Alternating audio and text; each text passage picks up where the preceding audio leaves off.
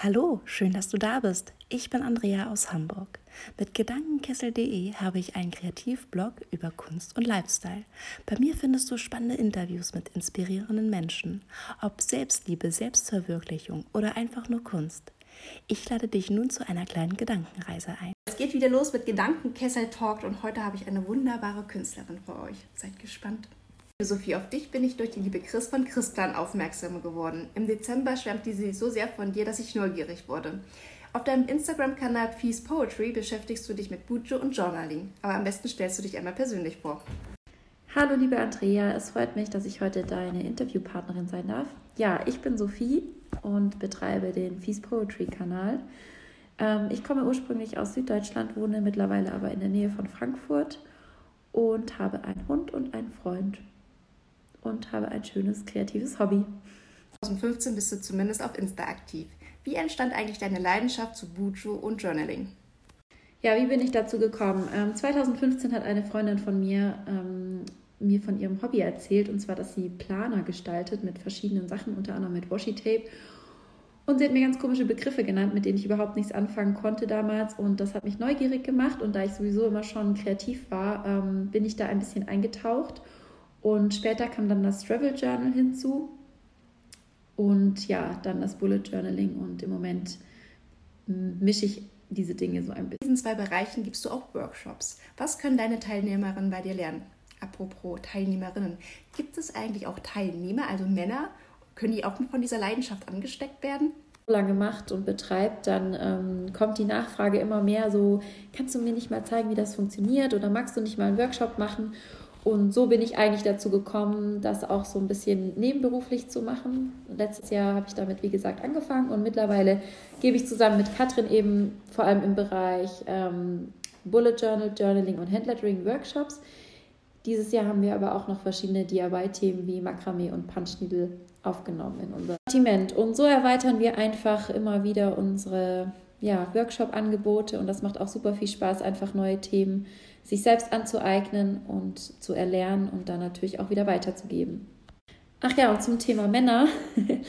ähm, ja, wir hatten jetzt tatsächlich in Berlin einen Workshop, wo ein Mann äh, im Handlettering-Kurs war und das war super interessant, weil dort einfach nochmal teilweise ein paar andere Fragen aufgekommen sind, aber der war echt super interessiert und natürlich gibt es kreative Themen, die auch für Männer interessant sind. Vor allem im Bereich Bullet Journaling und Handlettering sehe ich da echt großes Potenzial auch für Männer. Ähm, denn wir wissen ja, ein Mann hat schließlich auch das Bullet Journaling erfunden oder benannt oder wie auch immer. Und ähm, ja, das kann man eben auch sehr clean halten mit weniger Roségold und Nude. Für Poetry hast du und Katrin ein neues Projekt ins Leben gerufen. Und zwar habt ihr euer Cottage eröffnet. Erzähl uns doch bitte, was sich hinter dieser idyllischen Assoziation zum eigentlichen British Cottage verbirgt. Ja, genau heute vor einer Woche haben Katrin und ich ähm, das Cottage eröffnet, meine kleine Eröffnungsfeier. Und ja, warum wir das Cottage Cottage genannt haben, ist jetzt relativ einfach gesagt, war es aber überhaupt nicht. Es war eine kleine Namensschlacht und ähm, ja, das Cottage spiegelt einfach für uns ähm, absolutes Wohlfühl und Entspannungscharakter und das soll es einfach aussagen und wir finden einfach, es passt super gut hierher auf das Areal und ähm, es ist zwar keine Hütte, es ist ein altes Bauernhaus und wir haben auch nur eine Etage. ähm, aber trotzdem, also du hast ja selber schon gesagt, dass es eben so vom britisch-idyllischen Cottage herkommt und das passt für uns einfach vom Gefühl her perfekt. Und nun, liebe Sophie, sind wir so wahnsinnig gespannt und freuen uns über eine kleine Raumführung. Also hier auf diesem linken Stuhl bin ich gerade gesessen. Das sind Kinostühle und die stehen in unserem Workshop-Raum, der gerade wunderschön von der Sonne lichtdurchflutet ist.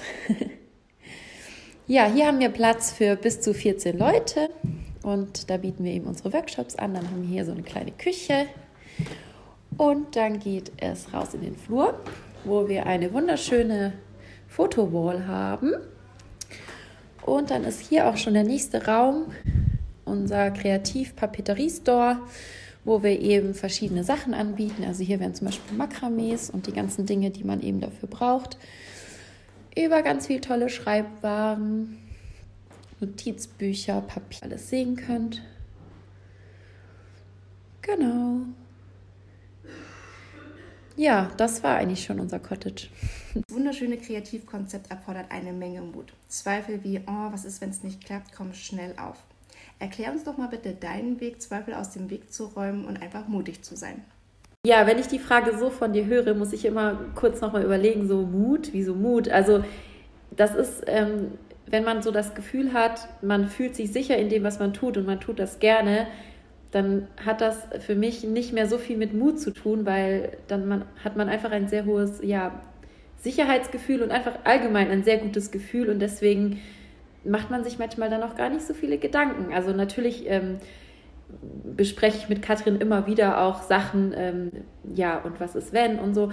Aber ja, wir sind halt einfach auch zu zweit und deswegen haben wir quasi zweimal Mut vielleicht auch und können halt auch viele ja, Risikofaktoren vielleicht einfach auch durch zwei teilen und dann ist das Ganze, das Ganze auch nur noch halb so schlimm. Ähm, wir fühlen uns hier einfach super wohl, wir sind hier eingebunden in ein wundervolles Konzept und wir passen hier einfach auch toll her und ich glaube, das minimiert auch noch sehr viel von den ganzen Gedanken, die man sich so macht und ähm, die einem so ein bisschen den Mut vielleicht auch nehmen können. Ähm, ja, eigentlich sehr spannend. Muss ich vielleicht auch so nochmal drüber nachdenken. Wie lange habt ihr an dem Konzept gefeilt und wart ihr euch immer einig? Ja, als es dann feststand, dass wir tatsächlich hier auf dem Wohngutareal einziehen, ähm, war uns eigentlich sehr schnell klar, was wir auf jeden Fall wollen und ähm, haben dann quasi nur noch so ein bisschen an den Feinheiten gefeilt. Wir wollten halt auf jeden Fall in den Store nur Dinge aufnehmen, die wir selber halt wirklich auch sehr gut finden und wo wir wirklich auch dahinter stehen und die uns persönlich auch gut gefallen. Und ja, hinter dem Workshop-Konzept, ähm, da fallen wir heute noch, denn im zweiten Halbjahr wird es definitiv nochmal neue Workshops auch äh, geben. Und ja, ich glaube, man darf einfach nicht stehen bleiben und man muss immer weiter an solchen Konzepten feilen. Und nun mal eine Frage, die uns Außenstehende immer brennend interessiert. Für mutige Projekte braucht man einen finanziellen Background. Wie schafft ihr das Projekt finanziell umzusetzen? Ja, das liebe finanzielle Thema. Ähm, natürlich haben wir am Anfang einen gewissen Geldbetrag investiert. Ähm, Im Moment ist es so, dass da wir das ja als Nebengewerbe betreiben, reinvestieren wir sehr viel Geld, das wir verdienen. Und ja, das ist eigentlich die Antwort auf diese Frage. Nochmal zurück zu deinem Insta-Account. Anfang des Jahres hast du das Projekt 12 for Fee ins Leben gerufen. Erklär uns doch mal genauer, was sich dahinter verbirgt. Ja, die 12 for Fee Challenge ist aus einer anderen Aktion entstanden, nämlich aus einer Adventskalender-Aktion. Und zwar war das so, dass ich auf meinem Kanal 23 andere Kanäle vorgestellt habe, die ich einfach super finde und ähm, die mir jeden Tag sehr viel Freude bereiten. Und da das leider ja nur 23 Leute dann waren mm, und ich die Aktion einfach schön fand, mm, weil ich damit einfach auch ein bisschen was zurückgeben kann. Und ja, die 12 for Fee Aktion geht quasi so, dass ich jeden Monat eine Miss küre. Und auf diesem Kanal findet dann eine tolle Aktion statt. Also entweder ein Giveaway oder ein Video oder ein DIY. Und ja, bald wird die Miss April gekürt. Nun die vorletzte persönliche Frage. Was viele nicht wissen, aber ich weiß es, du studierst nebenbei auch noch Psychologie. Wie kommt es neben der Kreativität zu diesem Studium und äh, was hast du damit genauer vor? Ja, ich genau, ich studiere Psychologie und zwar seit 2017. Ähm, ich sehe es für mich ein bisschen als Weiterbildung, denn ich bin gelernte Ergotherapeutin und habe sechs Jahre lang auch in einer Psychiatrie gearbeitet und ja, der Beruf der Ergotherapeutin ist ein sehr kreativer Beruf und ich mag den Beruf absolut gerne. Nur irgendwann kommt man zu einem Punkt, wo man sich trotzdem gerne weiterbilden möchte und das war in dem Fall für mich das Psychologiestudium und deswegen studiere ich Psychologie. Jetzt leider schon die letzte Frage, liebe Sophie, ich könnte ewig so weitermachen. Für alle die, die gern kreativ werden möchten, sich aber nicht kreativ einschätzen, gib uns doch mal deinen Impuls, um Menschen zum Kreativwerden zu bewegen. Ich persönlich glaube einfach, dass jeder irgendwie auf eine Art und Weise kreativ ist, nur noch nicht das richtige Mittel gefunden hat. Deswegen kann ich euch nur raten, probiert ganz viel aus. Ähm, schaltet euren Kopf aus, ähm, probiert einfach mal zu machen, legt eure Selbstkritik ab und Selbstzweifel und ja, legt einfach los, probiert aus und äh, wenn ihr dann was gefunden habt, worin ihr aufgeht, was euch gefällt und Spaß macht, dann arbeitet da weiter und feilt eure Technik aus. Das war's von mir. Vielen Dank, liebe Andrea, dass du mit mir das Interview gemacht hast und dass ich mich ein bisschen vorstellen konnte. Und wenn ihr jetzt noch Fragen habt, dann schreibt mir einfach. Liebe Sophie, ich bedanke mich ganz herzlich für dieses ausführliche und schöne Interview. Vielen, vielen lieben Dank. Schön, dass du dabei warst.